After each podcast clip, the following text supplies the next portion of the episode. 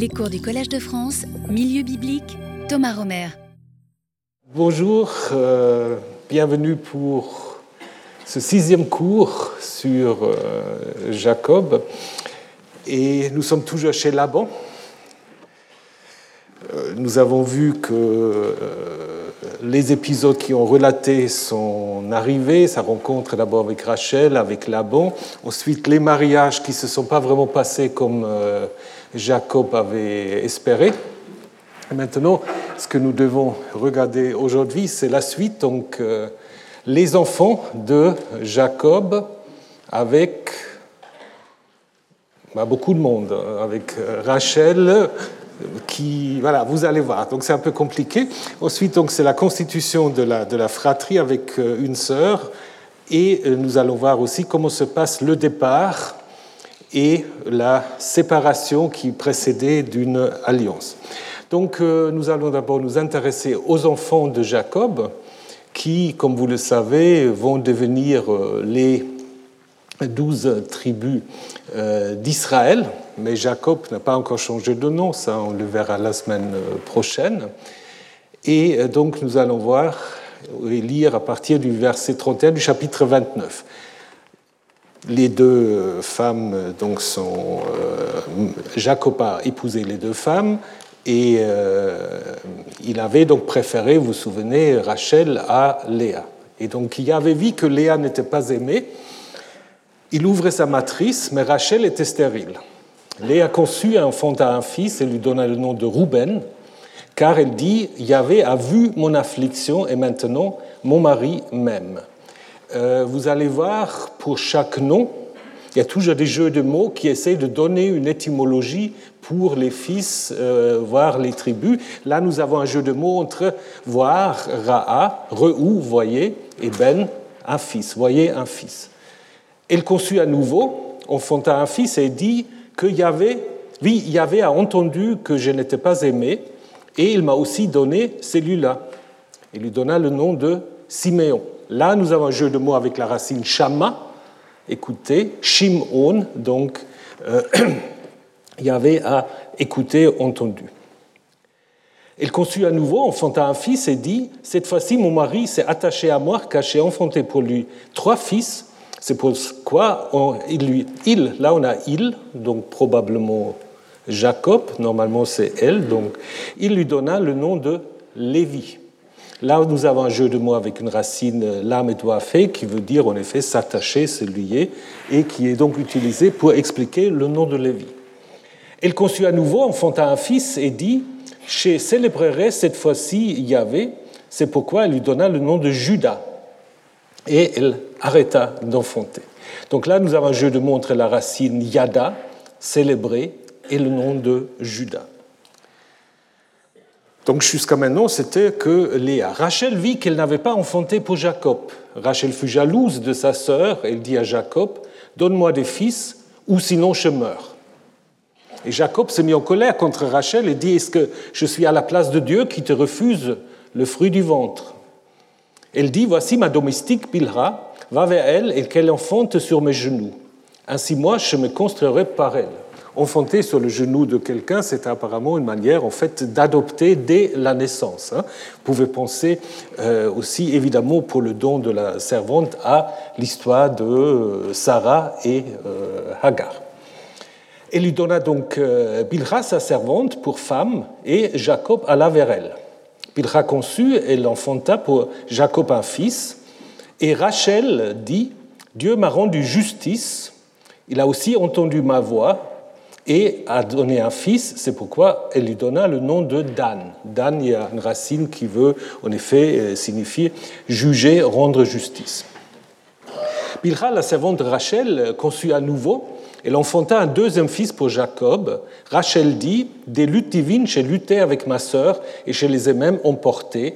Elle lui donna le nom de Nephtali. Donc là, c'est probablement une racine plutôt rare, patale, lutter euh, avec le nom donc Naphtali. La Septante a compris autrement, euh, plutôt Dieu m'a aidé.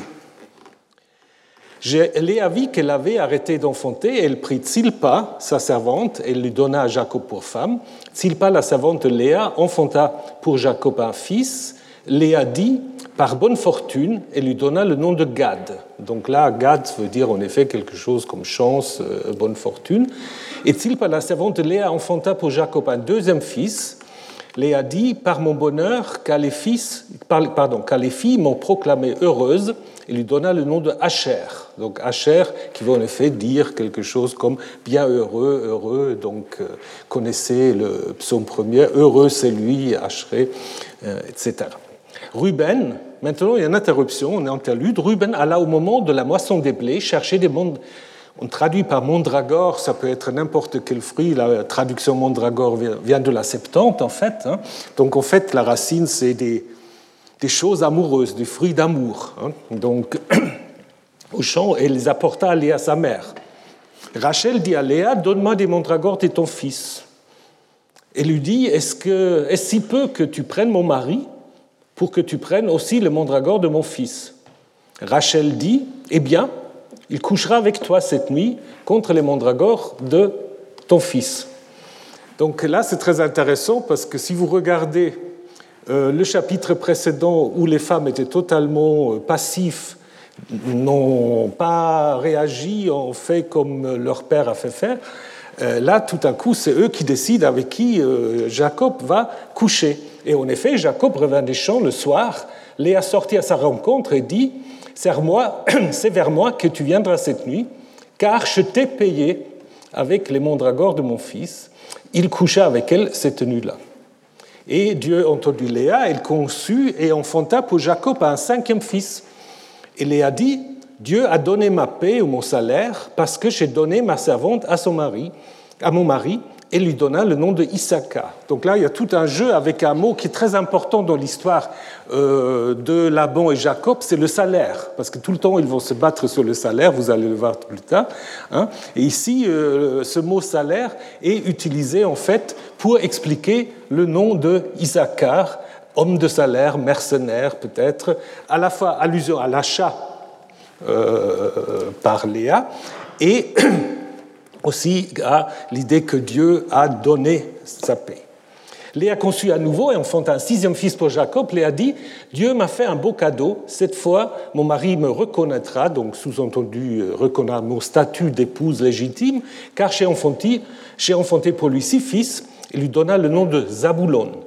Là, il y a une racine qui est difficile parce que c'est un hapax, probablement quelque chose comme il, reconnaîtra, il me reconnaîtra. Et le nom de Saboulon, ça peut être aussi lié à Seboul, qui veut dire le prince. Euh, on verra ça tout à l'heure. Ensuite, elle enfanta une fille et lui donna le nom de Dina. Et là, aucune explication. On passe tout de suite au fils. Donc c'est très curieux. Probablement, on l'a intégré après coup parce que de Dina, il n'y aura plus question, sauf au chapitre 34, avec cette histoire un peu difficile euh, qu'on verra dans deux semaines. Dieu se souvient de Rachel. Dieu l'entendit et ouvrit sa matrice. Elle conçut et enfanta un fils. Elle dit Dieu a enlevé ma honte. Elle lui donna le nom de Joseph en disant que Yahvé m'ajoute à notre fils.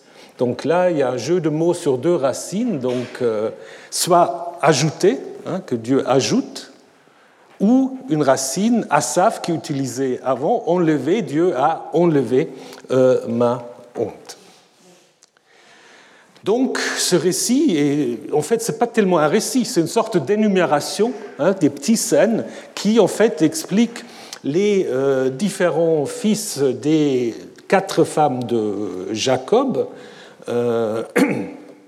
et cette liste n'est interrompue que par des petits épisodes.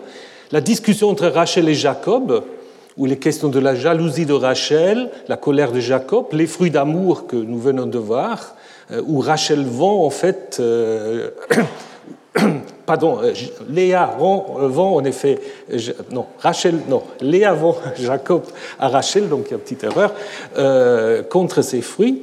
Il y a l'intervention de Dieu en faveur de Rachel, et autrement, vous avez la liste en fait des euh, différents fils. Donc c'est une sorte de, de guerre de naissance, d'une certaine manière, et comme je vous ai dit, contrairement à l'épisode précédent, les sœurs sont très actives. Vous avez donc cette liste des douze fils qui sont donnés ici, et qui sont en effet attribués à quatre femmes différentes. Hein. Benjamin n'est pas encore né. Dans l'histoire de Jacob, il ne naîtra que au chapitre 35, au moment du retour, où en effet on raconte la mort de Rachel en mettant en fait en lien la naissance de Benjamin et la mort de Rachel. Donc cette liste des fils qui sont aussi évidemment les listes des douze tribus euh, sont assez fréquents dans la Bible. Je vous ai mis là euh, la liste des listes euh, des plus fréquents. Et ces listes, en fait, se trouvent toujours dans les textes assez récents. Donc ça va nous amener à la question, en fait, à partir de quand est-ce qu'on a imaginé, en fait, cette idée de douze tribus hein euh, C'est souvent des textes sacerdotaux ou des textes encore plus récents que des textes sacerdotaux. Euh, je ne vais pas les énumérer, vous pouvez les regarder. Ce qui est important, en fait, que vous avez deux deux listes différentes des douze. Les douze ne sont pas toujours identiques. Je ne sais pas si vous avez remarqué ça. Il y a des listes comme nous l'avons ici, où Lévi euh, fait partie des tribus. Et à ce moment-là, on mentionne Joseph pour en avoir douze. Hein. Mais il y a des listes dans lesquelles euh, on n'a pas Lévi, parce que Lévi est considéré comme étant euh, la tribu dite sacerdotale qui n'a pas de possession foncière, et donc il y a des listes où il n'y a pas Lévi. Mais alors pour arriver à 12, qu'est-ce qu'on fait? On scinde en fait Joseph en Éphraïm et Manassé. Hein? Donc dans les listes où vous n'avez pas Lévi, vous avez par contre Éphraïm et Manassé pas Joseph.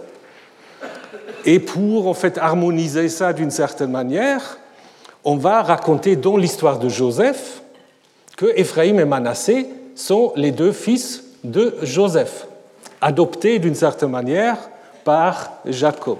Mais ça vous montre déjà qu'il y a en fait deux manières différentes euh, euh, les douze. Après aussi, euh, c'est un peu fastidieux, je veux juste vous, euh, vous l'indiquer. la manière dont les fils sont présentés dans les listes euh, n'est pas toujours pareille. Donc parfois ça commence avec les deux mères principales, avec les fils des servantes. Parfois il y a des listes où on n'a pas vraiment d'ordre très clair. Normalement ça commence quand même toujours par Rouben, euh, Siméon, mais pas toujours. Hein, par exemple, Deutéronome 30, c'est Ruben, Judas. Donc il y a quand même euh, une différence assez importante. Si vous voulez euh, vérifier tout cela, donc euh, là il y a encore du travail à faire. Comment ça se fait qu'il n'y a pas vraiment de liste uniforme? Donc apparemment, il y a peut-être quand même des listes où on n'avait pas encore cette idée que les douze fils se repartissent sur quatre femmes. D'ailleurs, il y a des listes où les noms des femmes, je, les ai un peu reconstitués. Mais par exemple, si vous prenez Deutéronome 33 ou Genèse 49, les noms des mères ne sont pas mentionnés. Donc, euh, c'est peut-être une sorte de harmonisation hein, après coup. 12. Pourquoi 12 tribus? Ah Oui, pourquoi pas 13 ou pourquoi... Alors 12, évidemment, vous savez, 12 c'est comme 7, c'est un chiffre qui exprime une totalité, un chiffre idéal. 12 mois, les 12 divinités olympiennes, mais aussi 12 divinités hittites déjà, donc l'idée de 12 est assez ancien. Donc là, vous avez un relief du deuxième millénaire, vous avez en effet 12 dieux qui défilent ou qui, qui sont présentés euh, sur ces reliefs. Alors comment est-ce qu'on peut imaginer qu'on aura eu pour la première fois cette idée que Israël se constitue de douze tribus? Difficile de savoir, on peut dire théoriquement ça pourrait être en effet à l'époque de Jéroboam II, avec l'idée en fait que en fait il n'y a qu'un seul Israël, donc Juda d'une certaine manière intégré, contrôlé par le Nord, donc on va essayer de construire une sorte d'unité.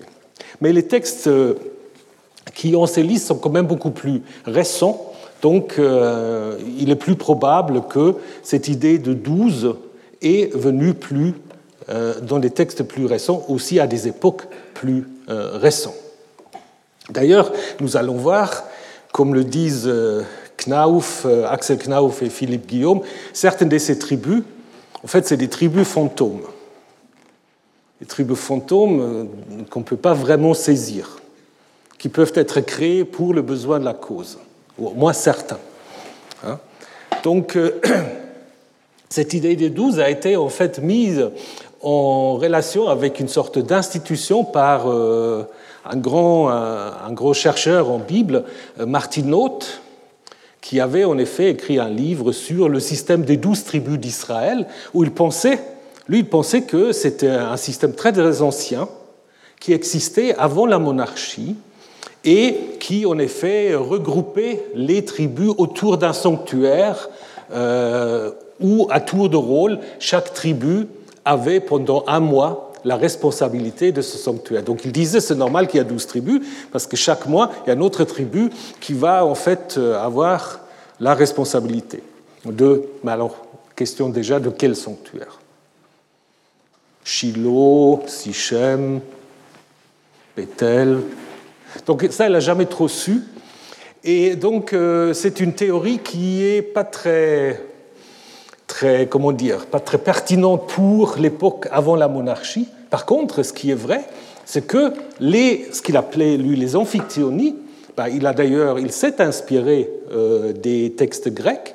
Et en Grèce, en effet, à partir du 6e, 5e siècle, nous avons en effet euh, des tels amphictyonies, euh, des ligues, des ligues qui ont la charge et l'administration d'un sanctuaire. Hein.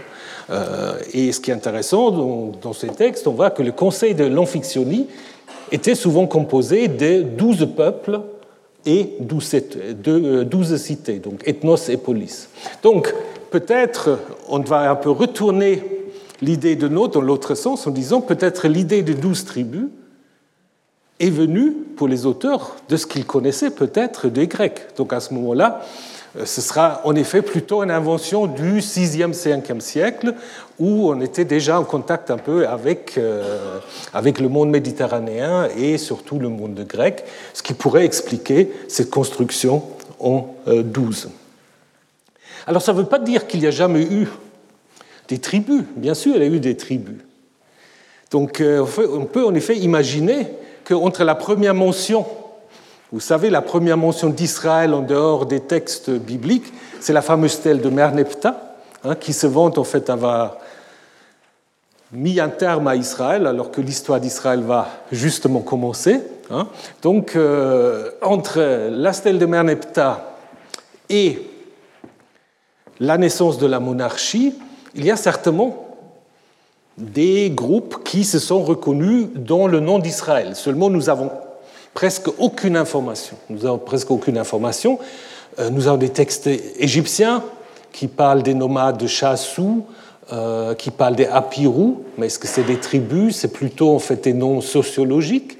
Par contre, si nous prenons Juge 5, Juge 5, le cantique de Déborah, qui est souvent considéré comme un des textes les plus anciens de la Bible hébraïque, hein, qui pourrait en effet refléter des situations même avant la monarchie. Et là, en effet, si vous regardez ce, texte, qui est compliqué, qui n'est pas non plus d'un seul trait, mais si vous regardez ce texte, on trouve en effet des tribus, mais pas douze, on trouve dix. On trouve Ephraim, Benjamin, Zaboulon, Nephtali, Issachar, Dan, Asher, donc ça on les connaît. Par contre, on trouve aussi Makir et on trouve Galaad comme tribu qui ensuite disparaissent un peu dans la nature. Et d'autres textes parlent d'autres tribus, de Caleb par exemple. Caleb qui est souvent mentionné en lien avec la conquête, en lien avec Hébron. Euh, donc c'était sans doute aussi une tribu, les Calébites, qui plus tard ont été d'une certaine manière, de manière un peu artificielle, intégrés en Israël. On a dit non, mais Caleb, en fait, ça fait partie d'Israël, plus, euh, plus particulièrement de Juda. Hein. Donc, euh, on peut en effet imaginer qu'il y a eu une évolution à partir des différentes tribus. Les plus anciens, c'est difficile de savoir, mais si on prend, si on prend euh, l'histoire donc de Juge 5, on peut imaginer en fait que les tribus, ou ce qu'on imagine des tribus, parce que bon, euh, ça peut être aussi des confédérations déjà, c'est sans doute Éphraïm. Éphraïm, qu'on peut traduire par terre de pâturage, sont sans doute des gens installés dans une terre assez euh, facile, euh, assez fertile, pardon, et Benjamin, qui est au sud de Éphraïm, ben, ça pourrait être en effet une séparation de Éphraïm. Donc, euh, je vous ai déjà parlé des Benjaminites qu'on connaît à Marie. Hein. C'est en fait le nom du fils de la droite, quelqu'un qui va à droite, donc qui va dans le sud. Hein. Donc euh, probablement, euh, tout ça c'est lié et peut-être Manassé pourrait être aussi une séparation d'Éphraïm. Donc Éphraïm Manassé, peut-être avec Benjamin, était peut-être d'abord regroupé dans une tribu qu'on peut appeler Joseph. Et Joseph et Benjamin, dont l'histoire de Genèse 29, c'est justement les deux fils de Rachel, hein, présentés comme la femme préférée mais on peut aussi se poser la question, bien qu'on n'arrive plus vraiment à le reconstituer, si dans l'histoire la plus ancienne de Jacob, peut-être Jacob n'était pas polygame. Peut-être Jacob avait peut-être juste une seule femme, Rachel. Parce que si vous prenez Osée 12, il est dit qu'il servit pour une femme.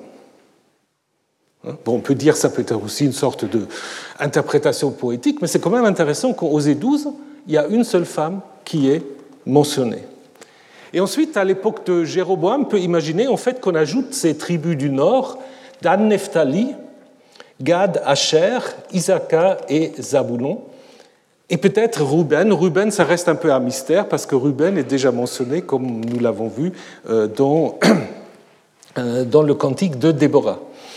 Alors, la répartition des tribus sur des femmes et leurs servantes peut peut-être à l'origine aussi euh, indiquer des, euh, comment dire, des occupations un peu différentes, parce que Léa, la vache, hein, fait plutôt penser à des tribus d'agriculteurs, hein, alors que Rachel, brebis, fait peut-être plutôt penser à des nomades bergers hein, à l'origine. Donc c'est peut-être ça aussi le sens un peu de cette répartition. Nephtali Saboulon se trouve dans la haute et dans la basse Galilée. Vous avez euh, l'image, et sont peut-être des tribus à l'origine araméenne, parce qu'ils ont des sonorités araméennes. Euh, Naphtali vient peut-être à l'origine d'une racine araméenne, patal, qui veut dire euh, tisser ou tresser, et qui peut faire allusion à la garrigue qui caractérise en fait cette région. Zaboulon, région princière, c'est-à-dire région assez fertile. Isaka, ça peut être le nom d'un ancêtre éponyme, et donc situé un peu plus bas dans la vallée de euh, Dan, alors Dan, c'est typiquement ce que Knauf et Guillaume appellent une tribu fantôme, parce que Dan, c'était rien d'autre que la ville araméenne que Jéroboam a en fait euh, intégrée dans le royaume d'Israël et puis après, on a essayé de placer cette tribu quelque part. Mais en fait, la chose qu'on connaît bien de Dan, c'est la ville tout en haut, donc aux sources euh, du Jourdain. Gad, Gad, c'est euh, en effet un nom qui est bien euh, attesté au sud de la Transjordanie israélite, puisque dans la stèle de Mécha, on en parle déjà. Par contre, Asher, c'est pas très bien non plus, parce qu'on n'a jamais vraiment eu euh, toute la, côte, donc c'est plutôt l'arrière euh, euh, l'arrière-pays de Tyr qui peut-être était contrôlé, intégré en Israël sous Jéroboam II. Donc, si vous voulez, on peut imaginer que le récit du 8e siècle, en fait, comportait huit tribus. Les tribus du Nord. Les tribus du Nord qu'on voulait au moment où Jacob devient Israël, associé en fait à cet ancêtre-là, hein, via euh, l'histoire de la naissance de ses fils. Et ensuite, Lorsque l'histoire de Jacob est arrivée dans le sud, au 6e 5e siècle, on a ajouté les tribus sudistes et la tribu sacerdotale de Lévi. Et si vous regardez l'histoire, c'est intéressant quand même, parce que c'est les premiers maintenant qui sont mis devant l'histoire. Donc, euh, ce que vous avez, Ruben, Simeon, Lévi, Judas, c'est les quatre premiers, comme par hasard. Donc, on a mis les quatre tribus du Sud en premier. Hein? Donc, euh, Ruben, c'est aussi une tribu qu'on n'arrive pas très bien à saisir. Euh, peut-être euh, portant le nom d'un ancestre éponyme. Ça se trouve dans le sud de la Transjordanie, mais pas mentionné dans la stèle de Mécha. Gad est bien mentionné, Ruben pas. Alors est-ce que Ruben a déjà disparu à ce moment-là? Parce que dans euh, le cantique de Déborah, on parle encore de Ruben. Après, Ruben devient plus une figure littéraire qu'une tribu. Alors, Chiméon, ça c'est très intéressant. Chiméon, c'est une tribu inventée.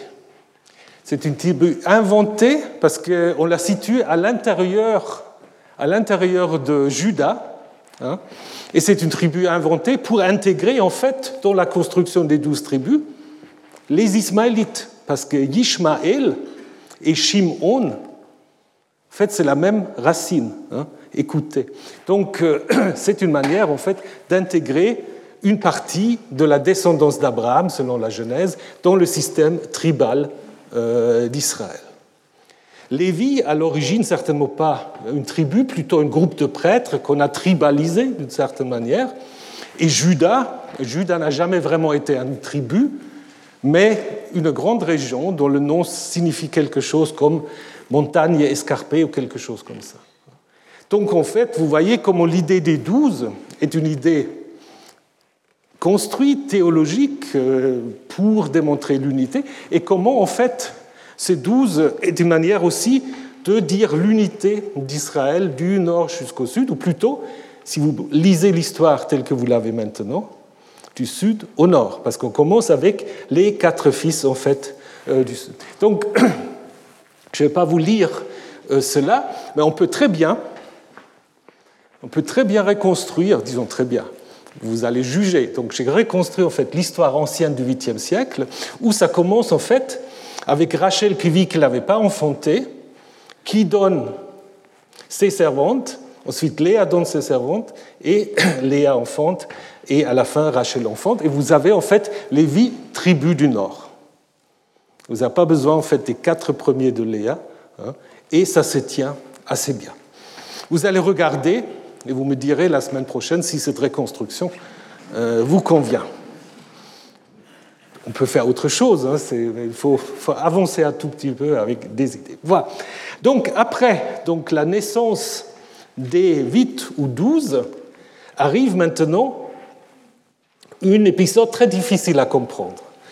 Euh, où Jacob s'enrichit auprès de Laban par une stratégie que certains qualifient de magique, ne sais pas très bien qu'est-ce qu'il trafique, pour en fait avoir un troupeau plus important euh, que celui de euh, Laban. Un récit compliqué, peut-être dans le but de créer, pour créer une sorte de symétrie entre la ruse de Laban, qui lui avait en fait fait prendre Léa avant Rachel, et maintenant la ruse de Jacob qui, euh, oui, se joue aussi un peu de Laban en disant, voilà, tu peux tout garder, et finalement c'est quand même Jacob qui va avoir le troupeau le plus important. Lorsque Rachel eut enfanta Joseph, Jacob dit à Laban Laisse-moi aller vers ma région, vers mon pays, donne-moi mes femmes et mes enfants pour lesquels je t'ai servi, je veux m'en aller car tu sais le travail que je fais pour toi. Laban lui dit, si j'ai trouvé grâce à tes yeux, là le, texte s'arrête, j'ai pratiqué la divination, Yahvé m'a béni à cause de toi. Il dit, fixe-moi ton salaire et je te le donnerai. Il, donc Jacob lui dit, tu sais comment je t'ai servi, comment ton cheptel est devenu avec moi. En effet, peu t'a pardonné avant moi, il s'est multiplié abondamment et Yahvé t'a béni sur mes pas. Et maintenant qu'on travaillerait chez moi aussi pour ma maison il dit, Que donnerai-je? Jacob dit, tu me donneras rien. Ça, c'est le, début typique de négociation. Tu me donneras rien. Après, ça devient plus compliqué. Euh, si tu fais pour moi cette chose, euh, je ferai à nouveau paître ton petit bétail, je le garderai, je passerai à travers tout ton petit bétail aujourd'hui, y enlevant, ou on peut aussi comprendre toi tu enlèves, donc comme impératif ou infinitif absolu, tout agneau moucheté ou tacheté, tout brebis noir parmi les moutons, moucheté ou tacheté parmi les chèvres, ce sera mon salaire. Donc ça, ce n'est pas encore tout à fait clair. Euh, ma justice répondra pour moi demain, ou peut-être mieux plus tard, lorsque mon salaire viendra devant toi, tout ce qui n'est pas moucheté ou tacheté parmi les chèvres et parmi les agneaux ou les moutons sera considéré chez moi comme volé. Laban dit qu'il en soit selon ta parole. Le jour même, donc Laban enleva les boucs rayés ou tachetés, toutes les chèvres mouchetées ou tachetées, tout ce qui était blanc. Bon, ce blanc, c'est un peu inutile. Euh, blanc, c'est un jeu de mots avec Laban. Hein, parce que Laban se blanc. Après, on n'entend plus parler. Donc c'est un glossateur qui se fait plaisir. Donc tout ce qui était blanc et tout ce qui était noir parmi les moutons, il est mis dans la main de ses fils. Il mit trois jours de marche, assez incroyable aussi, il mit trois jours de marche entre lui et Jacob. Jacob faisait paître le reste du petit bétail de Laban, Jacob prit une branche de peuplier vert, d'amandier, de platane. Il en ôta l'écorce des pélats blancs, mettant à nu blanc le blanc qui était sur les branches. Il plaça les branches dont il avait ôté l'écorce dans les auges ou en abreuvet d'eau que venait boire le petit bétail en face du petit bétail. Ils entraient en chaleur lorsqu'ils venaient boire. Le petit bétail s'accoupla en direction des branches et le femelle du petit bétail mit au bas des rayés, mouchetés ou tachetés. Ça compris. Jacob avait séparé le bouton, il le plaça face au petit bétail qui était rayé, tout ce qui était noir parmi le petit bétail de Laban. Il établit pour lui des troupeaux à part, mais il n'en constitua pas pour le petit bétail de Laban. Chaque fois que les bêtes robustes étaient en chaleur, Jacob avait mis les branches devant les yeux du petit bétail dans les auges pour qu'il entre en chaleur face aux branches. Pour le petit bétail chétif, il ne mit pas. Les chétifs étaient pour Laban, mais les robustes pour Jacob l'homme s'accrut de plus en plus et une multitude de petits bétails de servantes, de serviteurs de chameaux d'âne lui appartenaient. Voilà. Donc c'est une histoire un peu compliquée. Hein? nous allons essayer de comprendre un peu ce qui se passe. Donc c'est compliqué aussi parce que nous avons en fait aussi euh, des strates différents. Hein. donc ça n'a pas été écrit d'un seul trait. Parce qu'au début, on a l'impression dans les versets 25-26 que Jacob, il veut partir tout de suite. Hein. il dit, donne-moi mes, mes femmes et euh, je vais partir. Et après, il y a cette note sur Laban où on apprend qu'il pratique la divination et par laquelle il reconnaît que Yahvé, donc apparemment là, Laban connaît Yahvé, hein, que Yahvé a béni Jacob. Et puis viennent ces négociations qui sont un peu compliquées. C'est compliqué par plusieurs, euh, par plusieurs raisons. D'abord, avant, on parlait toujours de tzone, le petit bétail, qui en fait euh, comporte les brebis et le chèvre. Là, tout d'un coup, on distingue entre les brebis et le chèvre, hein, euh, avec l'idée que les brebis et les chèvres qui sont polychromes, qui ont des taches, des rayures, des poids, voilà, ils sont en fait moins fréquents que les uniformes. Donc avec l'idée que dans le bassin méditerranéen, les chèvres sont en majorité euh, brunes et les moutons blancs ou bruns. L'idée, ce n'est pas tout à fait clair parce que euh, ce qui est compliqué, c'est de comprendre ce que euh, Jacob veut dire quand il dit ce sera mon salaire.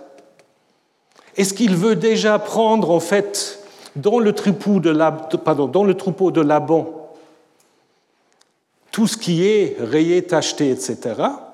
Ou est-ce que, et ça c'est plutôt l'impression qu'on a quand on lit la suite, est-ce qu'il dit, mais tu, tu le mets de côté, je vais garder ton troupeau unicolore, hein, et de ce troupeau seulement les bêtes qui ont des rayures, euh, des, euh, des taches, ce serait pour moi. Ou en effet, la, comment dire, la probabilité que des uniformes donnent beaucoup euh, des rayés ou euh, des tachetés est assez minime. Je crois qu'il faut le comprendre comme ça. Peut-être ce texte a été retraduit, plus, retravaillé plusieurs fois, et on peut en effet imaginer, comme le font certains, ceci sera mon salaire, c'est une sorte de glose parce que euh, le copiste n'avait plus très bien compris où l'on était. Un peu comme nous si on le lit, c'est vraiment pas très très facile. Hein. Donc, il faut, voilà. Donc peut-être quelqu'un avait l'idée qu'en fait, il voulait déjà une sorte de séparation des troupeaux au début. Hein. Mais apparemment, quand on lit bien l'histoire, on a plutôt l'impression quand même que Jacob euh, fait le généreux en disant mais tu prends tout. Hein. Et je garde au fait que euh, les, euh, les blancs, donc ce qu'il dit, lorsque mon salaire viendra devant toi, tout ce qui n'est pas moucheté ou tacheté parmi les chèvres et noir parmi les agneaux sera considéré comme si je te l'avais volé. Hein. Donc l'idée, c'est après coup. Hein.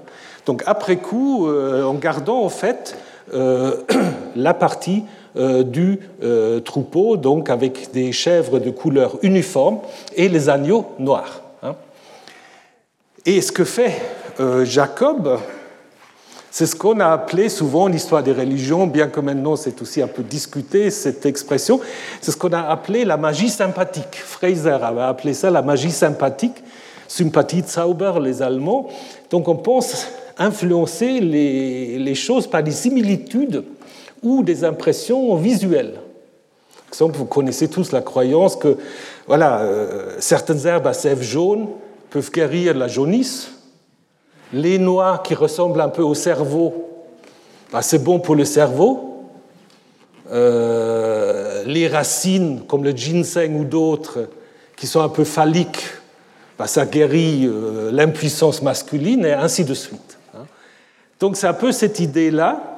Euh, donc l'idée que la ressemblance peut en effet produire des effets.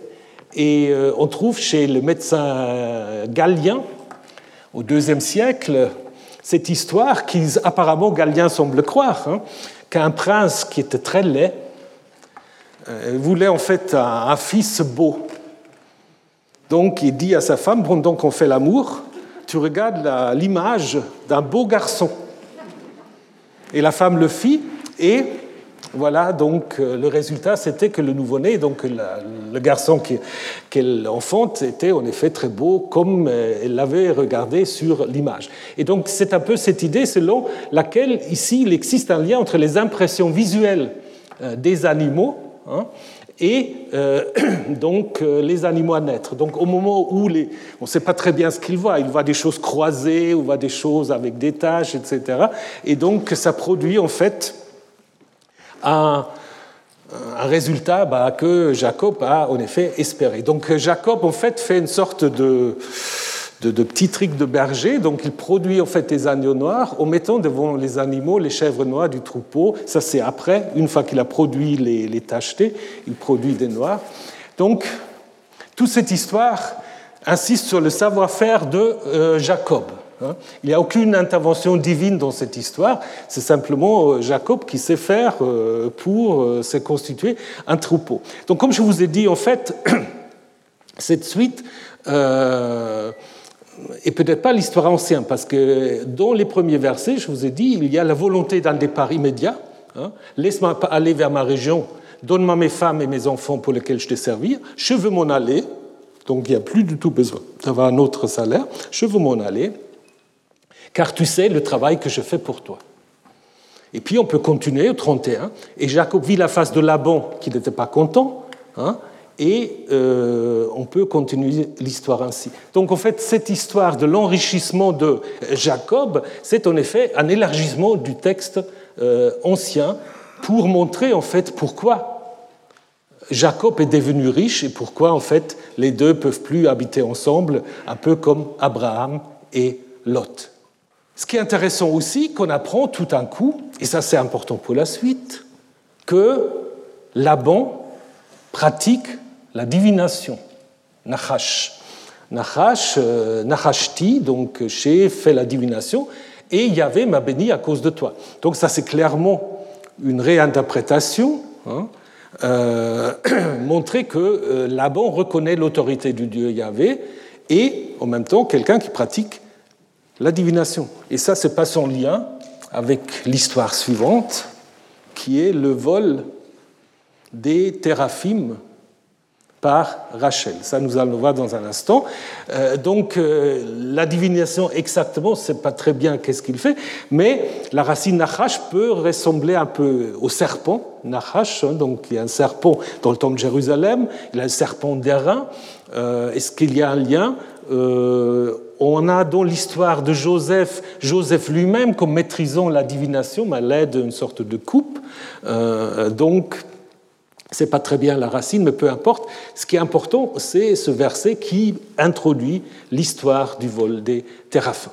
Et la conclusion, la conclusion de cette histoire, c'est intéressant aussi, parce qu'on apprend que l'homme s'accrut de plus en plus une multitude de petits bétails, de servantes et serviteurs, de chameaux, comme il a pu produire des chameaux, ça on ne sait pas, et des ânes qui l'appartenaient. Donc évidemment, là, c'est en effet une conclusion qui est beaucoup plus large, hein, qui sont tout aussi une relecture, et qui utilise l'expression l'homme, l'homme Jacob.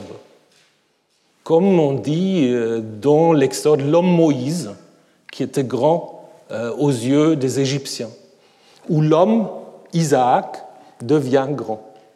Donc c'est certainement aussi pour faire ces parallèles, et certainement aussi pour mettre en parallèle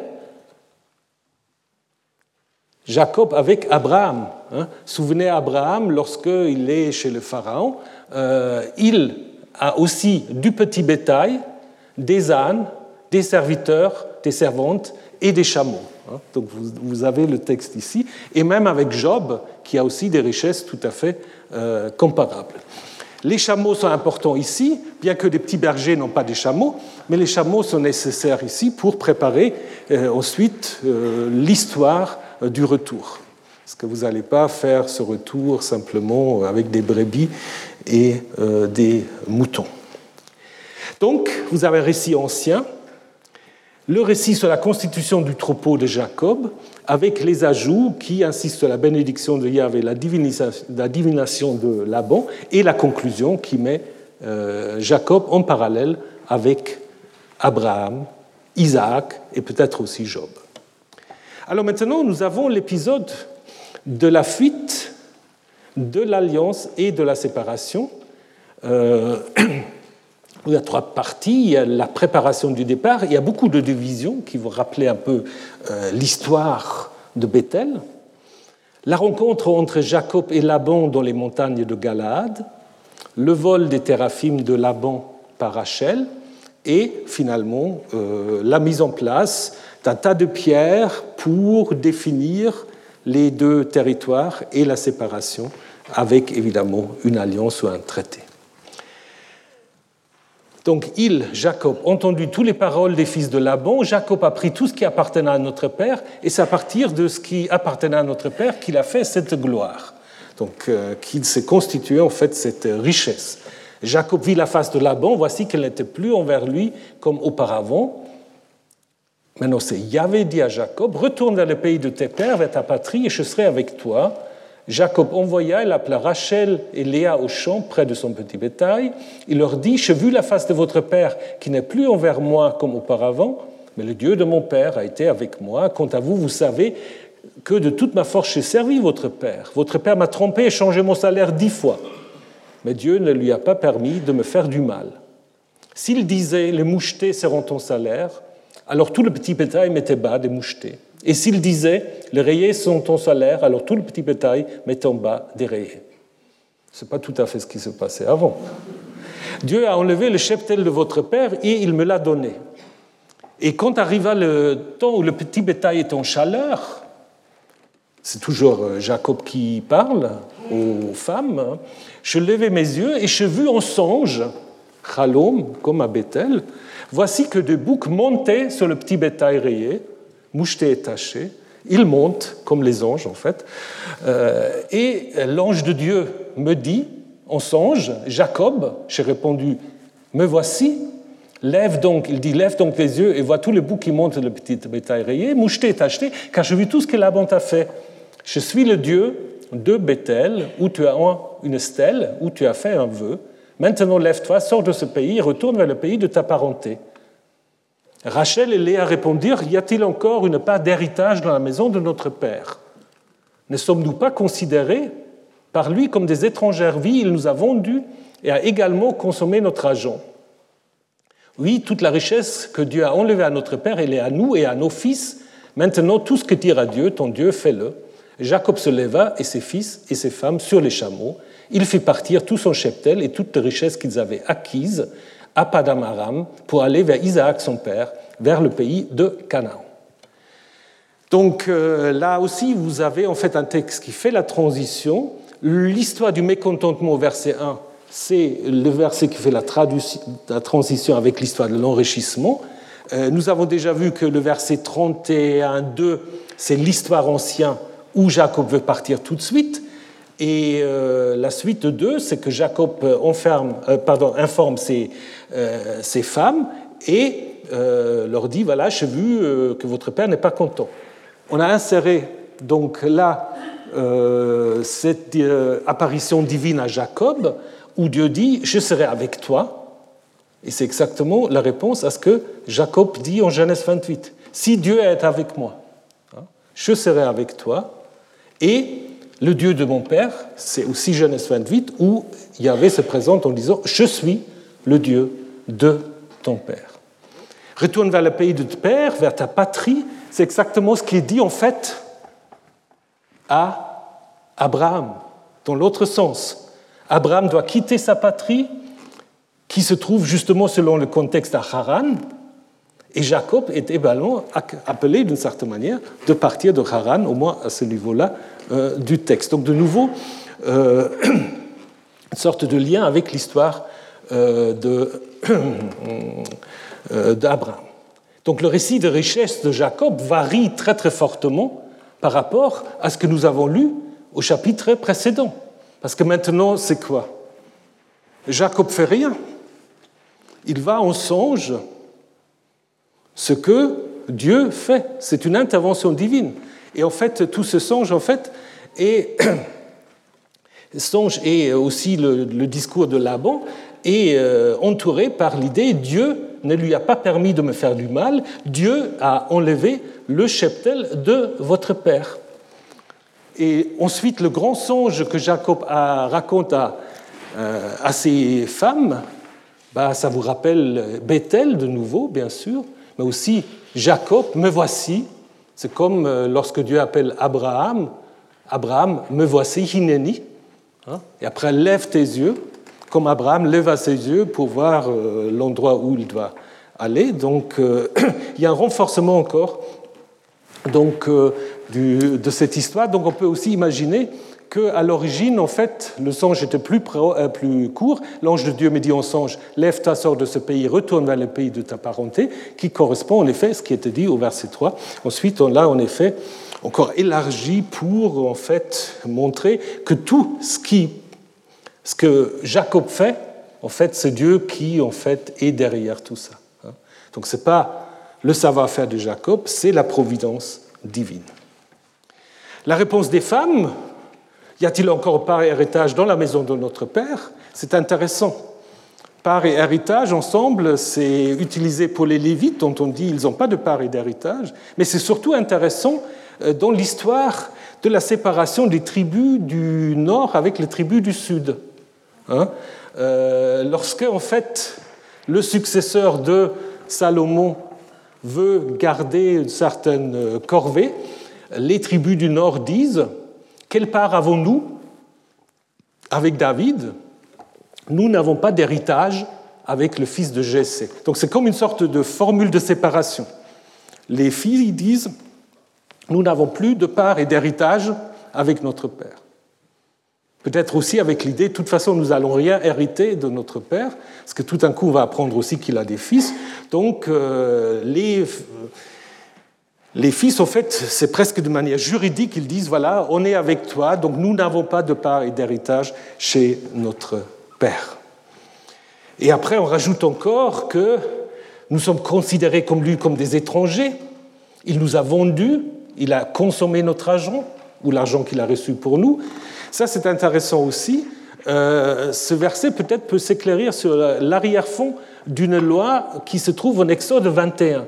En Exode 21, on apprend qu'un père est autorisé, un père israélite, hein, un père israélite est autorisé à vendre pour un temps limité de 6 ou 7 ans sa fille à quelqu'un d'autre, mais toujours avec l'idée euh, qu'il est dans le besoin, qu'il ne peut pas vraiment euh, subvenir à ses besoins, etc. Et, l'idée, donc, il le place dans une famille plus aisée pour lui offrir des conditions matérielles, euh, soit en échange plus agréable, soit en échange du travail qu'elle fournit, soit parce qu'elle entre dans cette famille par mariage. Donc là, on peut vendre aussi une fille pour qu'elle soit épousée par un membre de la famille du propriétaire. Et, donc Laban, en fait, c'est juste le contraire. Il marie ses deux filles à Jacob, mais il essaie de garder le gain du travail de Jacob pour lui. Donc du coup, les filles accusent leur père, en fait, de garder la totalité de la dot d'une certaine manière, alors que normalement, une partie de la dot revient aux filles euh, lorsqu'ils se séparent de, euh, de la famille euh, paternelle. Donc le départ est raconté deux fois. Je voulais juste vous faire remarquer que le verset 18, euh, il prit aussi ses biens, il faisait partir tout son cheptel et toutes les richesses qu'ils avaient acquises à Padam Aram pour aller vers Isaac son père. Si vous vous souvenez ce qu'on a vu au deuxième cours, c'est typiquement là euh, le vocabulaire, le vocabulaire sacerdotal. Donc là, nous avons en fait un résidu de la version sacerdotale où Jacob part avec ses richesses euh, recouche, euh, un terme aussi toujours paix, aussi l'idée Eretz Kenaan. Donc euh, c'est très proche de ce que nous avons en fait pour le départ de Abraham avec Lot de Haran. Donc là, on est vraiment, vous, l'avez, qu'ils avaient. Donc Abraham et Lot prirent aussi tous ces biens qu'ils avaient acquis, même expression, pour aller dans le pays de Canaan. Donc, trois niveaux de nouveau. Euh, la réponse ancienne, y a-t-il encore une part un héritage? Élargissement et finalement la variante sacerdotale. Maintenant, Jacob va partir et Rachel va aussi intervenir. Quant à Laban, il était allé tondre son petit bétail. Alors Rachel vola les théraphim qui appartenaient à son père. Un théraphim, je ne l'ai pas traduit parce que parfois on traduit les idoles. Sais pas très bien ce que c'est, donc il faut d'abord euh, avoir une idée. Euh, Jacob trompa le cœur de Laban, l'araméen. C'est intéressant parce que littéralement, c'est il vola le cœur, Ganav, hein. comme après euh, Laban va accuser Jacob de l'avoir volé. Hein. Donc Jacob trompa le cœur de Laban, l'araméen. Il ne lui avait pas annoncé qu'il s'enfuyait. Il s'enfuit, lui, avec tout ce qui lui appartenait, il se leva, traversa le fleuve, traversa le fleuve et se tourna vers le mont du Galade. On annonça à Laban au troisième jour que Jacob avait fui. Il prit ses frères avec lui, le poursuivit à sept jours de route et le rejoignit au mont de Galade. Dieu vint vers Laban, l'araméen, dans un songe nocturne et lui dit Garde-toi de rien dire à Jacob, ni en bien ni en mal, Laban rattrapa Jacob. Or, Jacob avait planté ses tentes dans la montagne et Laban avait planté sa tente sur le mont de Galate. Dans le texte masorétique, c'est il avait planté ses frères. C'est un peu bizarre, on ne plante pas tellement ses frères. Donc là, il y a certainement une erreur en fait, parce qu'il y a une certaine similitude entre euh, le mot frère et le mot tente. Laban dit à Jacob, qu'est-ce que tu as fait? Tu as caché à mon cœur, tu as emmené mes filles comme des captives de guerre. Pourquoi as-tu gardé secret ta fuite? Tu m'as trompé, littéralement tu m'as volé, et tu n'as pas informé. Je t'aurais laissé galer avec joie, avec des chants, des tambourins, de la lyre. Tu m'as pas permis d'embrasser mes fils et mes filles. Maintenant tu agis stupidement. Donc là, c'est comme s'il était parti euh, avec des fils de Laban, mais c'est certainement ce petit-fils, autrement ça ne fait pas euh, de sens. Il est dans mon pouvoir de vous faire du mal, mais le Dieu de votre père m'a dit hier, garde-toi de rien dire à Jacob, ou bien ou au mal. Maintenant, tu t'en es allé, tu languissais tellement vers la maison de ton père, pourquoi as-tu volé mes dieux? Jacob répondit, dit à Laban, oui, j'ai eu peur et je me suis dit que tu enlèveras tes filles, tu m'enlèveras tes filles. Quant à celui chez qui tu trouveras tes dieux, il ne vivra pas. En face de nos frères, reconnais chez moi ce qui est à toi et prends-le pour toi. Mais Jacob ne savait pas que Rachel avait volé, que Rachel les avait volés. Laban entra dans la tente de Jacob, dans la tente de Léa, dans la tente des deux servantes, mais trouva rien.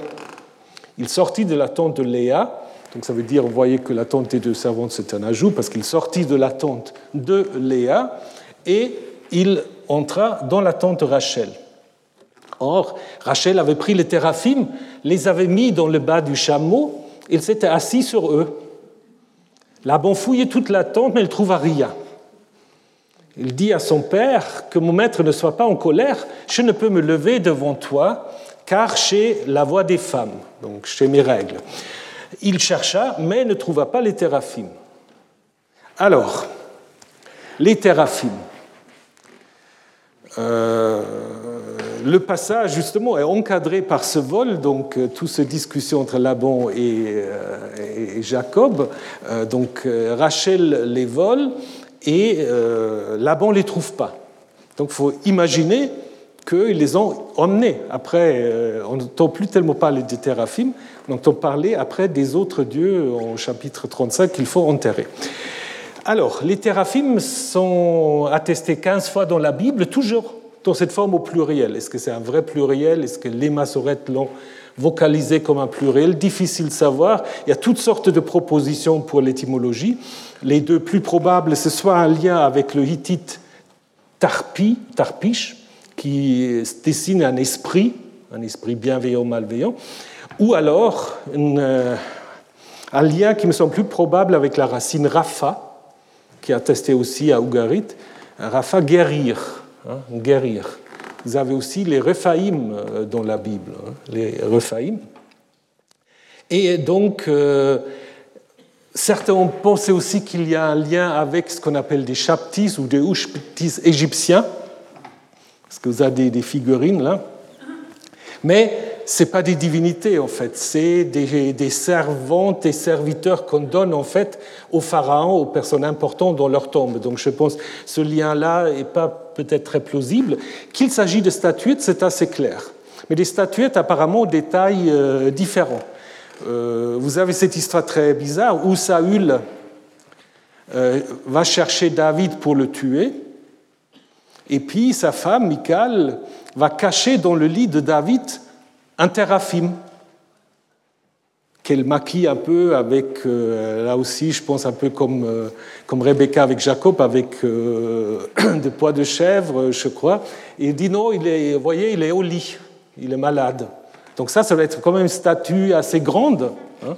Alors qu'ici, ben, c'est plutôt des statuettes, peut-être plutôt de cette taille-là, puisque Rachel peut en effet les mettre dans le sac euh, de la selle du, chameau, donc ils ne peuvent pas être très très grands, mais ils sont en effet probablement utilisés euh, pour, euh, pour la divination. Hein. Il y a d'autres textes où les théraphim sont en lien avec la divination. Et donc du coup, ça fait le lien avec ce qu'on avait vu tout à l'heure, cette information que Laban pratique la divination. Pourquoi est-ce qu'elle a volé les téraphimes C'est pas. Il n'est pas, disons dans le texte, on ne dit pas pourquoi elle a volé. Donc ça vous laisse la possibilité d'imaginer plein de choses. Hein. Donc euh, il y a des gens qui disent les téraphimes, c'est un peu des ancêtres divinisés, probablement comme les rapiumo à Ougarit. Hein c'est des, pénates, d'une certaine manière, euh, des ancêtres divinisés, qui se transmettent de génération à génération. Hein. Et donc, d'une certaine manière, on peut dire que Rachel veut en effet euh, prendre avec elle cette continuité et euh, l'introduire dans la maison de Jacob. Hein. Ça, c'est une possibilité. Une autre possibilité, c'est de dire que mais ce n'est pas très clair dans le texte que les théraphim, ce seraient aussi euh, des, euh, des divinités, des guérisseurs compris euh, lorsqu'on est stérile ou lorsqu'on a des problèmes de fertilité. Et après, en effet, au chapitre 35, elle est, enceinte, elle va accoucher de, Benjamin. Mais dans, le texte, ce n'est pas très clair. Hein. D'autres disent bah, peut-être qu'elle a volé les théraphim parce que, comme ça, Laban ne peut pratiquer la divination pour savoir où Jacob se trouve. Mais ça ne marche pas très bien non plus, puisque Laban l'a quand même trouvé, même s'il avait déjà en fait euh, dérobé les théraphim. Ou alors, est-ce que euh, Rachel veut se venger de son père euh, puisque les deux sœurs l'ont accusé de vol, donc elle va voler aussi. Toi, tu nous as volé, ben on va te voler aussi. Un peu comme les Hébreux quand ils quittent l'Égypte, où ils partent avec l'or et l'argent des Égyptiens. Voilà, on ne sait pas. Si vous avez d'autres euh, hypothèses, n'hésitez pas. C'est peut-être aussi possible. Voilà. Donc, Jacob euh, fuit, il est rattrapé par Laban. Donc euh, la fuite de Jacob a lieu au moment de l'attente du petit bétail. Et ça, on le sait dans d'autres textes, notamment dans le livre de Samuel. C'est un moment très important, il y a une grande fête, les gens boivent, etc. Donc c'est en effet stratégiquement un bon moment de partir. Hein. Donc il part à ce moment-là, ça fait tout à fait du sens. Par contre, ce qui fait moins de sens, c'est que on dit il traversa le fleuve. Le fleuve, ça peut être que l'Euphrate. Alors il doit être du côté de Haran. Alors il arrive guerre dans sept euh, jours dans la montagne de Galade. Ça fait au moins 600 à 700 kilomètres. On pouvait calculer. Bon, après, je ne sais pas comment on calcule, si vous avez tout un troupeau à amener. Euh, donc il faut au moins calculer euh, un mois et demi. Hein. Donc, du coup, ça montre que, en effet, nous avons une histoire plus ancienne où, en fait, euh, Laban n'était pas du tout localisé à Haran, mais beaucoup plus euh, bas, quelque part, en fait. dans Galade, puisque le fait que Laban rejoigne Jacob après sept jours de route indique que dans la tradition originelle, Laban était installé plutôt dans le nord de Galade. Les deux euh, protagonistes, en fait, euh, campent sur la montagne de Galate, mais sans indication précise de leur campement. Donc, euh, ce qui est intéressant avec cette histoire du vol de, de Rachel, Jacob, en fait, ne sait pas que Rachel a volé les théraphim. Et sans le savoir, donc il y a un petit, petit côté un peu, voilà, qui, réveille un peu l'auditoire. Il, va prononcer la sentence de mort. Parce qu'il dit, si tu trouves ça chez quelqu'un de chez moi, il va mourir. Donc si Laban avait trouvé ça chez Rachel, bah, il aura dû faire mourir Rachel. Vous avez deux autres textes dans la Bible où vous avez ça. Une fois avec happy end, une fois non. Le premier, c'est pas tout à fait, mais quand même, vous vous souvenez de l'histoire de Jephthé. Jephthé qui va en guerre contre les Ammonites et qui dit bah, le premier être qui vient à ma rencontre, je vais les sacrifier à Dieu. Et le premier être qui va à sa rencontre, c'est sa fille.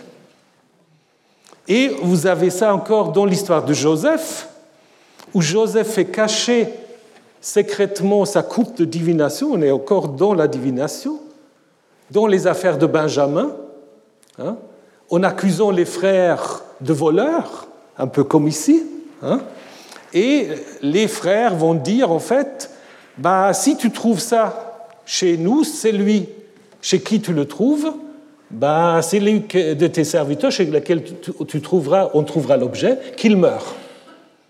Après, ce sera trouvé chez Benjamin, mais c'est justement après la solidarité des frères avec Benjamin qui évite qu'il sera tué. Donc, euh, cette ruse de Rachel, finalement, euh, va euh, quand même marcher. la scène est en quelque sorte aussi ironique à la fois par rapport à Laban qui ne trouve pas, mais par rapport aussi aux théraphim. Parce que les théraphim, c'est des dieux. Hein? Ce que Laban dit à, Jacob, tu m'as volé mes dieux, hein, Elohim. Et euh, on se moque donc pas seulement de Laban, on se moque aussi, se moque aussi des dieux. Puisque s'asseoir sur deux dieux, bah, vous avez, voilà, elle a sa robe, elle s'assoit dessus, bon, bah, euh, c'est quand même, euh, si on prend le Lévitique, pas vraiment selon les règles de la pureté. Donc il y a une sorte de... on souille en fait ces statues euh, divines, n'est-ce pas, en prétendant encore qu'on a ces règles, ce qui, est encore, ce qui est encore pire. Et donc cette scène, évidemment, présuppose déjà sorte de critique contre les théraphim que Josias fait enlever aussi euh, de Jérusalem, euh, que Zacharidis euh, condamne comme étant malfaisante. Et, donc là, on est en effet, avec cette scène, dans une histoire qui est clairement de l'époque perse, où on a dans le deuxième Ésaïe aussi toute cette polémique contre, contre les idoles. Donc euh, Jacob se met en colère. Hein, euh, Jacob se met en colère très très vite, s'est disputé avec Laban. Euh, Jacob répondit, dit à Laban, quelle est mon offense? Quelle est ma faute pour que tu t'enflammes contre moi? Vis, tu as fouillé toutes mes affaires, tu as trouvé rien dans toutes les affaires de ta maison. Place ici devant mes frères et tes frères qu'ils tranchent entre nous et deux. Ces vingt ans, j'étais avec toi, tes brebis et tes chèvres n'ont pas avorté, et les béliers de ton petit bétail, je ne les ai pas mangés, une bête déchiquetée, je, je te ne l'ai pas amenée, c'est moi qui en étais responsable. De ma main, tu as réclamé la bête volée le jour et la bête volée la nuit. Le jour, la chaleur m'a consumé, le froid de la nuit et le sommeil a fui mes yeux. C'était pour moi 20 ans dans ta maison. J'ai travaillé 14 ans pour tes deux filles et six ans pour ton petit bétail, tu as changé mon salaire dix fois. Si le Dieu de mon père, le Dieu d'Abraham, la terreur d'Isaac n'avait pas été pour moi, alors maintenant, tu n'auras pas renvoyé sans rien mon affliction, le labeur de mes mains, Dieu les a vus et l'a arbitré la nuit dernière. Laban répondit, dit à Jacob, les filles sont mes filles, les filles sont mes fils, le petit bétail est mon petit bétail, et tout ce que tu vois m'appartient. Quant à mes filles, que vais-je faire pour celles-ci aujourd'hui ou à leurs fils qu'elles ont enfantés. Donc là, ça va introduire en fait, malgré ce dernier, euh, dernier énoncé de Laban, ça va introduire quand même la conclusion de l'alliance. Je pense que cette conclusion de l'alliance, on la verra plutôt la semaine prochaine.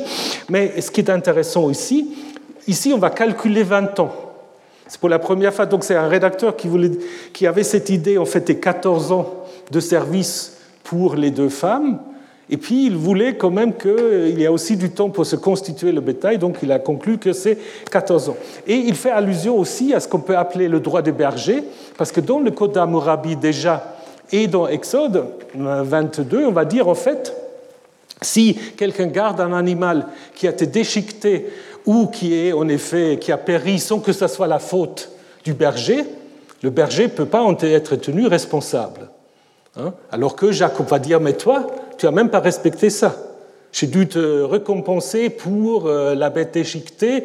Euh, tu m'as même pas laissé ce qu'on faisait apparemment de temps à autre, euh, immoler un bouc dont on n'avait pas trop besoin pour la reproduction. donc tout ça, tu m'as pas fait.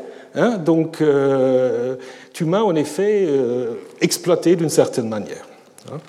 Et l'idée, c'est que si le Dieu de mon père, le Dieu d'Abraham et la terreur d'Isaac n'a pas été avec moi, alors euh, tu m'aurais en effet encore plus exploité. Donc là, de nouveau, relecture théologique avec cette expression, le pachat Yitzhak, la terreur d'Isaac, expression particulière qu'on a seulement dans ce texte, encore après, quand ils vont faire l'alliance euh, dans le dernier euh, passage. Est-ce que c'est le nom d'une divinité? Probablement pas. Vous avez chez les Grecs Phobos, hein. Phobos qui, qui, est une sorte de symbolisation ou manifestation de la peur, euh, mais c'est plutôt une position hymnique qui se fonde en fait sur l'idée de, que le Dieu titulaire, bah, il va vous protéger aussi contre vos ennemis. On parle par exemple de Pachat Adonai euh, dans certains textes, la terreur de Yahvé, hein, qui s'abat sur les ennemis euh, d'Israël. Je pense que c'est dans ce sens-là qu'il faut le comprendre. Et euh, donc, l'idée que le Dieu euh, a vu mon affliction bah, ça, ça fait un lien évidemment avec Moïse, hein, où Dieu dit la même chose à Moïse, j'ai vu l'affliction de mon peuple qui est en Égypte. Voilà, donc euh, après, Laban est d'accord pour faire une alliance, mais comment ça se passe avec cette alliance et comment Jacob va ensuite repartir pour se battre avec quelqu'un qu'on ne sait pas très bien qui c'est, ça sera pour la semaine prochaine. Et alors, j'ai presque oublié, donc aujourd'hui, donc, dans le cadre du séminaire, nous n'allons pas travailler sur des textes, nous allons euh, avoir le plaisir euh, de travailler avec Corinne Lanoire, qui est professeure à l'Institut protestant de Paris et qui va nous parler des femmes, donc ça va un peu reprendre peut-être certaines choses, des femmes dans l'histoire de Jacob. Donc euh, ça, ça aura lieu ici, c'est ça Hervé, hein? Ça aura lieu ici dans un quart d'heure. Donc si vous voulez rester, vous êtes le bienvenu. Et autrement, je vous revois donc la semaine prochaine. Retrouvez tous les contenus du Collège de France sur www.colège-2-france.fr.